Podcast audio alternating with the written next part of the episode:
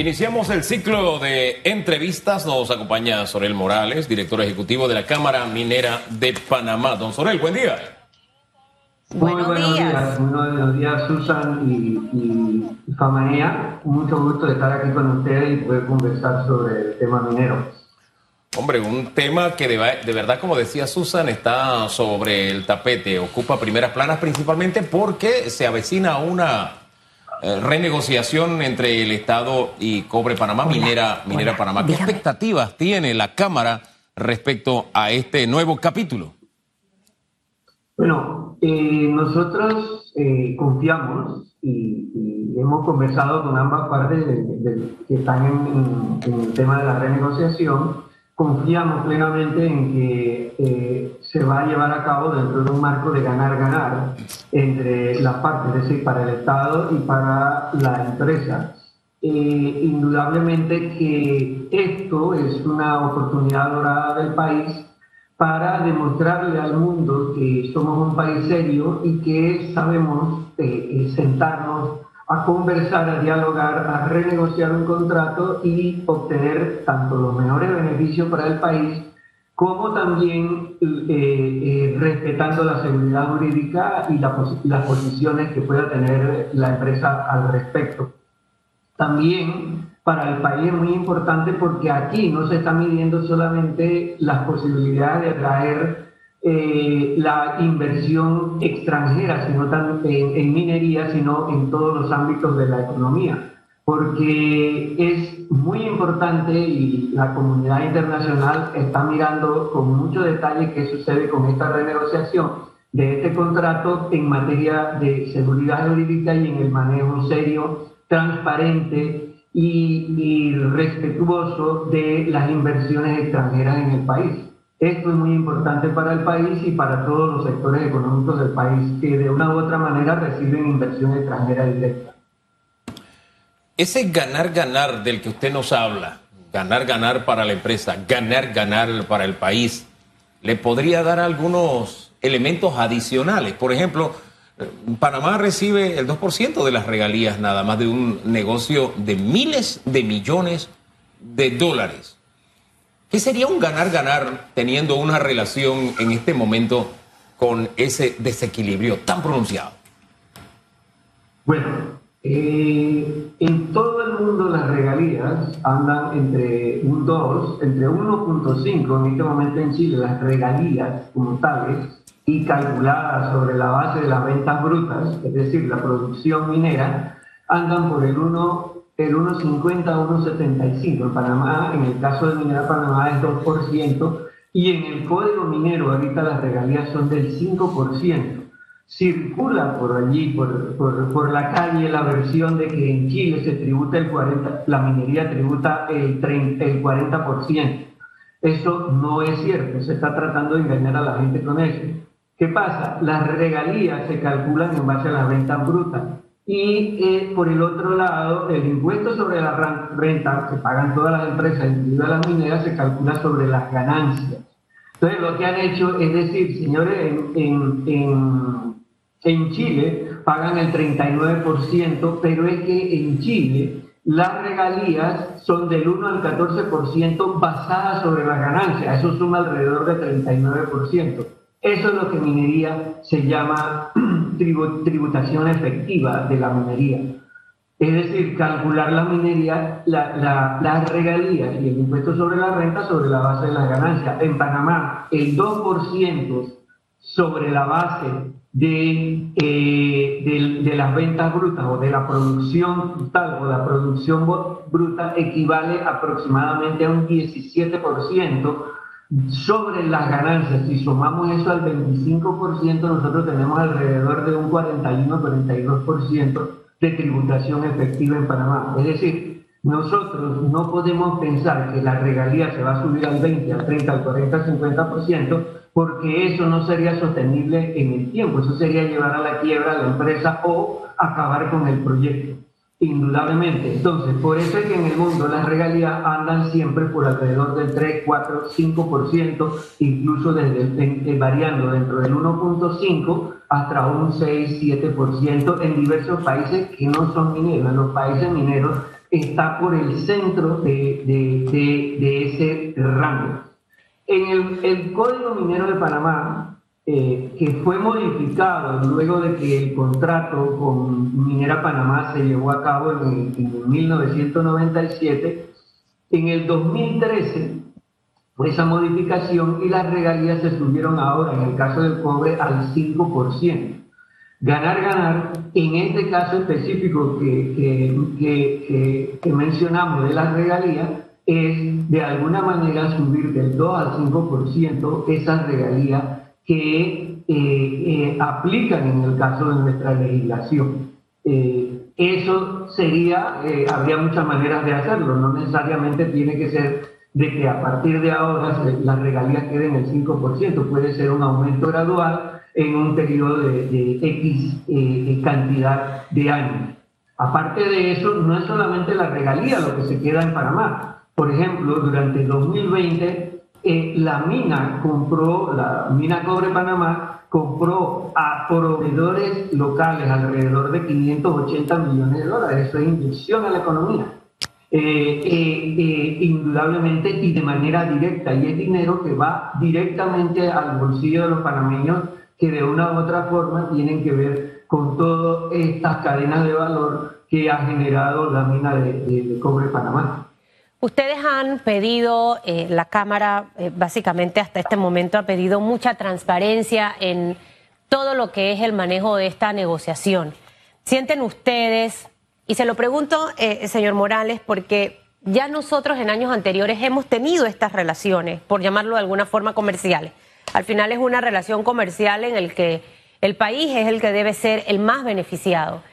¿Ustedes sienten que hasta este momento, en, el tema minera, el gobierno ha sido transparente, se han manejado eh, las cosas como debe ser? Y se lo pregunto porque hay mucha eh, inconformidad, por ejemplo, con el tema de puertos hasta este momento.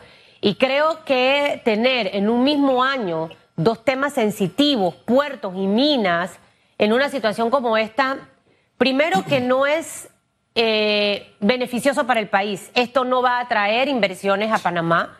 Los inversionistas se van a aguantar de hacer más de tres o cuatro cosas. Eh, eh, quizás la manera en la que hemos estado negociando no ha sido la correcta. Nuestras normas están desactualizadas. Entonces, ahí entra una serie de elementos súper importantes para poder que la negociación sea como usted decía, un ganar-ganar para ambos, porque tampoco queremos que a las empresas que vengan a invertir les vaya mal, que pierdan su inversión. Entonces quisiera entender un poco si ustedes consideran que hay transparencia y qué cosas se deben ir ajustando para tratar de que efectivamente esto sea un ganar-ganar.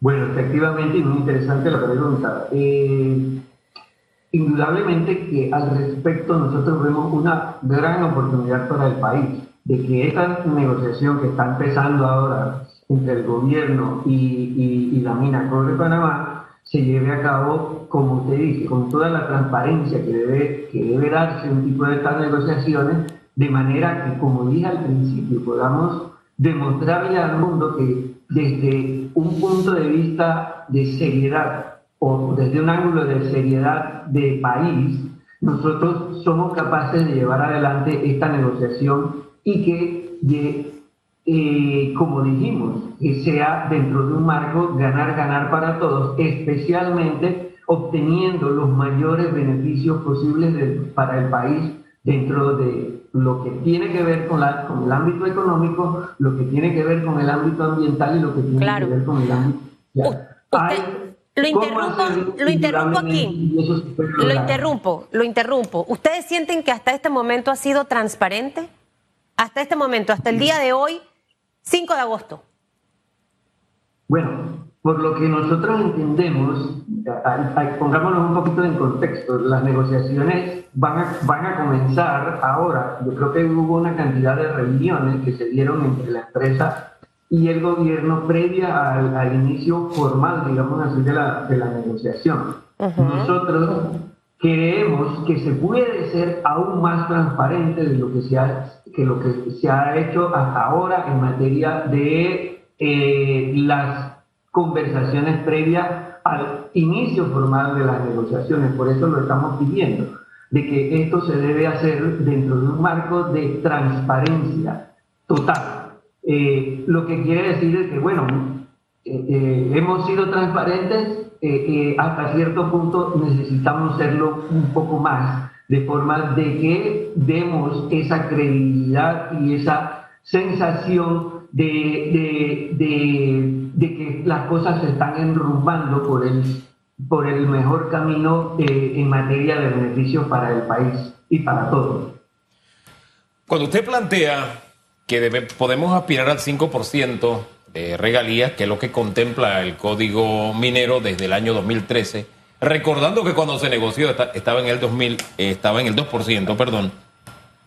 Usted nos hacía una transformación del tema respecto a la ganancia basado en la más bien la regalía basado en las ganancias versus la renta bruta. Si ese 5% que sería de la renta bruta lo convertimos en el tema ganancias, ¿de qué porcentaje estaríamos hablando exactamente? Estaríamos hablando alrededor del 18-19%, por allá eh, eh, eh, aproximadamente. Es decir, la tributación efectiva sería ese, la tributación efectiva para el sector minero, sumando estos dos ya y convertidos en términos de la ganancia operativa de la empresa, estaríamos hablando de una tributación efectiva arriba del 40%, un 43, 44%. Eso, eso sería lo que se, estaría eh, eh, tributando de manera efectiva, es decir, considerando todos los montos que se tributarían en montos en dinero eh, y en porcentaje sobre la ganancia eh, eh, operativa de la empresa. Fíjese que hay grupos que en este momento están pidiendo moratoria en la minería a cielo abierto, no es un secreto, y hablan del impacto negativo que esto causa en el medio ambiente. El punto es, Panamá puede entrar en esa moratoria con las concesiones dadas, eso puede estar sobre la mesa, debe contemplarse en la mesa de negociación, o cuál es la salida responsable de país. Bueno, eh, lo que se está renegociando es un contrato entre el Estado y una empresa, no se está, no se está negociando la política minera. Ok, eh, hay que recordar que aquí entre el 2012 y el 2013 hubo un diálogo por el eh, diálogo nacional por el desarrollo de la minería, donde estuvieron todos los actores que estuvieron, involucrados, incluso las organizaciones que ahorita están pidiendo una moratoria estuvieron muy bien representadas en ese diálogo. Eh, ese diálogo eh, comenzó precisamente con la definición de un piso común para todos los participantes del diálogo, es decir, se analizó todo el tema ambiental, social y económico de la minería eh, eh, a través de la participación de expertos internacionales y expertos nacionales en todos los aspectos sociales, ambientales y económicos relacionados a la minería. Eh, cuando comenzó el diálogo y se dieron, una vez avanzado el diálogo y se, se, comenzó a, a, a ir a los puntos específicos de discusión, del diálogo, los grupos, estos grupos presentaron ante la mesa de diálogos la misma propuesta de moratoria que están presentando ahora. Ellos no obtuvieron los votos, solamente ellos votaron a favor de una moratoria del sector minero aquí en Panamá e inmediatamente se retiraron de la mesa al ver que no tenían estos votos. Ahora nuevamente están presentando ante la paz del país su propuesta de moratoria. Evidentemente de que eh, aduciendo graves daños al, al, ambiente.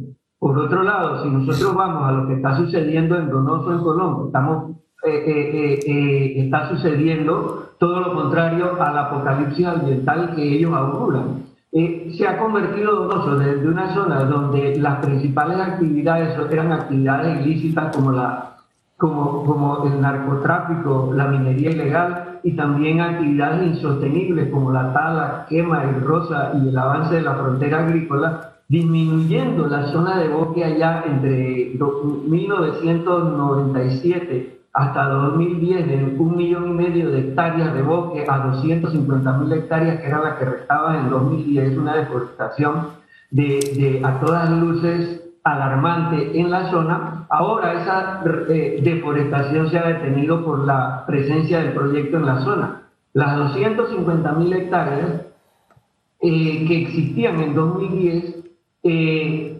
son parte del compromiso del proyecto de mantener esas mismas 250 mil, a pesar de que el proyecto ha tenido que deforestar 6 mil hectáreas, pero esas se han compensado en la zona y en otras partes del país, eh, eh, reforestando en todas estas zonas, en la misma zona del proyecto y lo demás. Además de que en materia de conservación de la biodiversidad, allá nunca se había ejecutado un plan de conservación de la biodiversidad, programas de conservación de flora y fauna, ahora se están ejecutando allá. Todo lo contrario, al por el otro lado, en materia de seguridad hídrica, en materia de calidad del agua, hay 35 estaciones que monitorean la, eh, la calidad del agua en, en esa zona y eh, se está generando programas de, de, de, creación de acueductos rurales para todas las poblaciones de la zona, aparte de electrificación, acceso y todo lo demás. Entonces, no podemos decir de que allí está sucediendo un apocalipsis ambiental cuando lo que está sucediendo es todo lo contrario. Una zona que ahorita, junto con el Parque Chávez, se ha convertido en la zona mejor cuidada en materia ambiental del país esto es la realidad y tenemos que ponerlo sobre, sobre, la mesa porque de hecho, eh, y valga la redundancia, estos son los hechos, esto, esto es lo que realmente está pasando en esa zona. Indudablemente que sí, que ha pasado de ser una zona protegida solamente en el papel a ser ahora una zona protegida de hecho con estaciones de monitoreo, con programas de conservación de la biodiversidad, con reforestación, con eh, eh, control de la frontera agrícola y la ejecución de, y capacitación de actividades eh, agrícolas de manera sostenible para todos los campesinos de la región. Hombre, don Sorel, ¿tiene algo más? Sí, sí, sí, disculpe. Sí, sí. Mire, yo, yo tengo como una duda eh, bien grande eh, sobre este tema. Al final, quizás usted lo maneja más el dedillo, pero en paralelo pareciera que estamos ante dos situaciones. La primera, eh, con el rechazo de la Corte Suprema de Justicia, que se dio el 28 de junio, el Estado panameño puede iniciar un proceso de renegociación, entendiendo que el Ministerio de Comercio e Industrias ya había prácticamente adoptado la postura de que la empresa iba a continuar. Entonces, algunos han hablado, por ejemplo, Harry Mitchell eh, eh, ha mencionado que esto es ilegal, hacer una renegociación bajo estas circunstancias.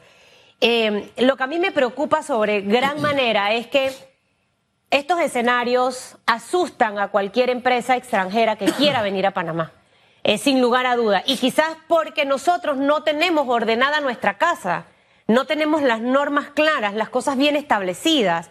Eh, y es como que yo llegué y tengo este porcentaje y luego de regalías y ahora tiene que ser este otro porcentaje cuando si vemos el comportamiento en otros países que tienen el tema de la industria minera, manejarse en esos márgenes que usted nos ha mencionado, el por qué no corregirlo antes eh, específicamente. Entonces son como varias cosas que en realidad eh, me están dando mucha vuelta y no sé realmente si es ilegal en este momento hacer una renegociación bajo las condiciones que le acabo de plantear por la postura de la Corte Suprema de Justicia y si antes de hacer toda esta renegociación, como usted bien dice, ahorita no se está empezando un tema de discutir la ley minera, es un tema de renegociar con la empresa, no, no debiéramos ordenar la casa, tener una norma eh, más apegada a lo que debe ser antes de empezar a renegociar, no sé, eh, yo no soy abogada, pero siento que hay muchas cosas aisladas que al final pueden entorpecer un caso como este y Panamá no queda bien parada eh, ante el mundo con el resto de los inversionistas. Bueno, hay que, hay que ponernos en contexto aquí también eh, y, mirar lo que establece el mismo fallo de la Corte, la parte final del fallo. por un lado, los contratos mineros, los, contratos mineros son contratos administrativos establecidos dentro del marco de lo que establece el Código de Recursos Minerales de Panamá. ¿Ok? Eh, todos los contratos mineros nacen así, como contratos administrativos. De hecho, el contrato entre el, el proyecto, entre la mina Cobre Panamá y la empresa en ese momento, que fue en 1997, nació como un contrato administrativo. Luego, para darle seguridad jurídica al contrato, ese contrato se elevó a la figura de contrato y ley. Eh, eh, si personalmente a mí me preguntan eh, sobre el tema de los contratos de ley, yo no pienso que los contratos de ley son las cosas más idóneas para manejar todo este tipo de contrataciones en diversos sectores económicos. Se debe, debe haber un marco, un, un marco que marque el piso igual para todos y a través de eso las reglas son iguales para todos. ¿Qué, resulta? Entonces, este contrato administrativo se elevó al nivel de contrato ley, llevando el contrato administrativo a la Asamblea y a través de una ley aprobando este como una ley.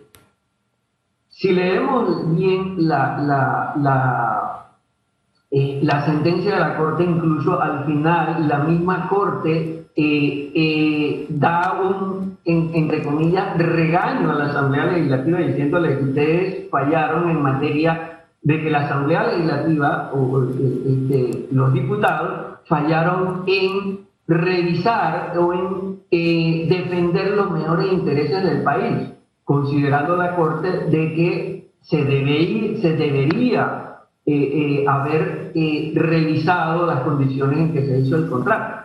Indudablemente que cuando se establece un contrato administrativo una empresa y otra y se lleva a, contrato ley a la Asamblea, eh, eh, eh, hay que ver dentro de la seguridad jurídica y los tratados internacionales si en un ente político como la Asamblea este contrato se cambia, no se puede incurrir en una, algo que se llama expropiación indirecta. Es decir, la Corte fue muy clara al respecto, señores, ese contrato debió haber sido renegociado o debe ser renegociado. Pero, pero sabe una cosa, o sea, yo de verdad tengo un signo de interrogación y me pregunto cómo aquí ocurren las cosas, parecen cantinfladas.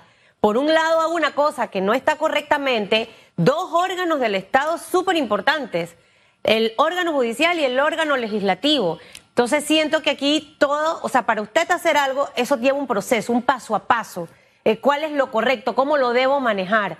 Siento que innecesariamente estamos en, estos temas cuando las cosas deben hacerse de la manera correcta desde el inicio. Eh, todo esto a la larga nos ocasiona muchas cosas no positivas y es porque empezaron mal. Para mí empezaron mal, señor Morales. la manera en la que fluyó todo. Yo pienso que lo que se está haciendo ahora es lo, es lo correcto, va en la dirección correcta, en el sentido de que a raíz del, fallo de la Corte hay que entrar en una renegociación del contrato y que de esa renegociación del contrato se destinan los mejores beneficios para el país y, para, y se respeten las condiciones de seguridad jurídica sobre las inversiones de la, de, la empresa.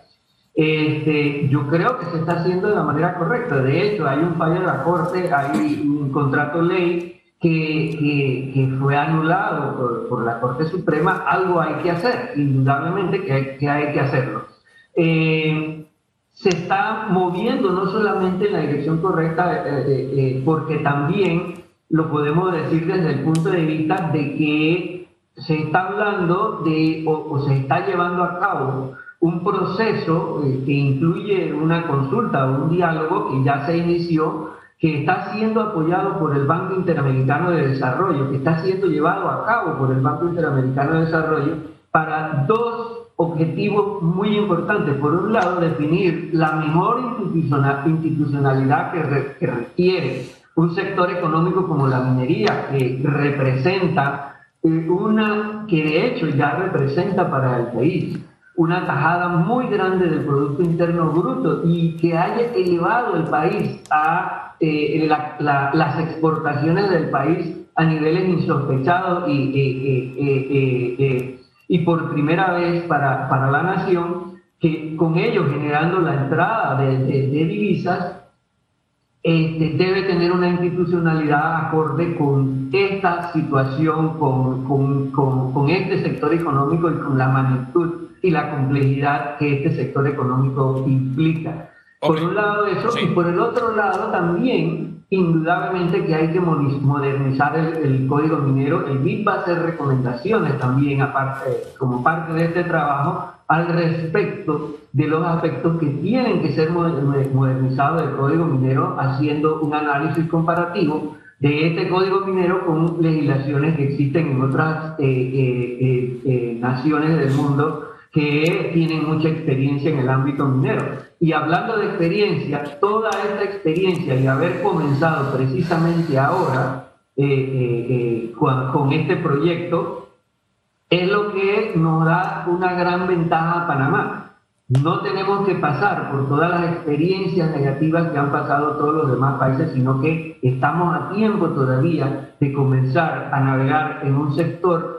eh, económico tan importante y en el que tenemos tanto potencial, eh, eh, dándonos con la misma piedra, sino utilizando y basándonos en las experiencias que han tenido los demás países, de manera de poder convertir desde el inicio, como ha sucedido en el caso de la mina Cobre Panamá, la minería o el sector minero en una plataforma de desarrollo sostenible e inclusivo en, los ámbitos económico, social y ambiental, como ha venido sucediendo hasta ahora con este proyecto, no solamente en la región donde opera, sino contribuyendo con esto a todo el país. Don Sorel, yo sé que hay mucho que decir sobre este tema. Este es nuestro primer encuentro. Esperamos que en otra oportunidad vayamos desgranando aún más este asunto que en el que necesitamos una salida salomónica, sabia, sin ortodoxias, sin extremismo, donde podamos conservar lo que tenemos, mejorarlo y en, el, en esta, mire, usted habla de cosas técnicas y legales, etcétera. ¿Sabe de lo que yo me acuerdo?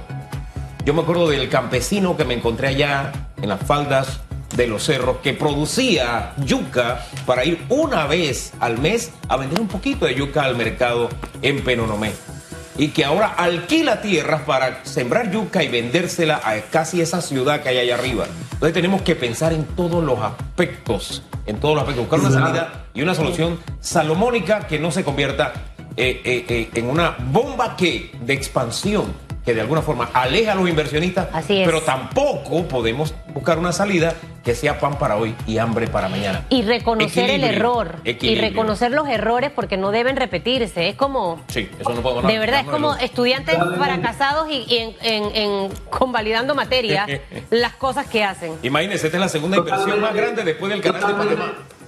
Imagínese. Totalmente de acuerdo, totalmente de acuerdo con ustedes. Es un punto muy importante. No podemos olvidar al hombre del campo y hay muy buenos ejemplos que han sucedido en la zona de los Así es. Que le vaya bien. Gracias. Hasta luego, don Sorel.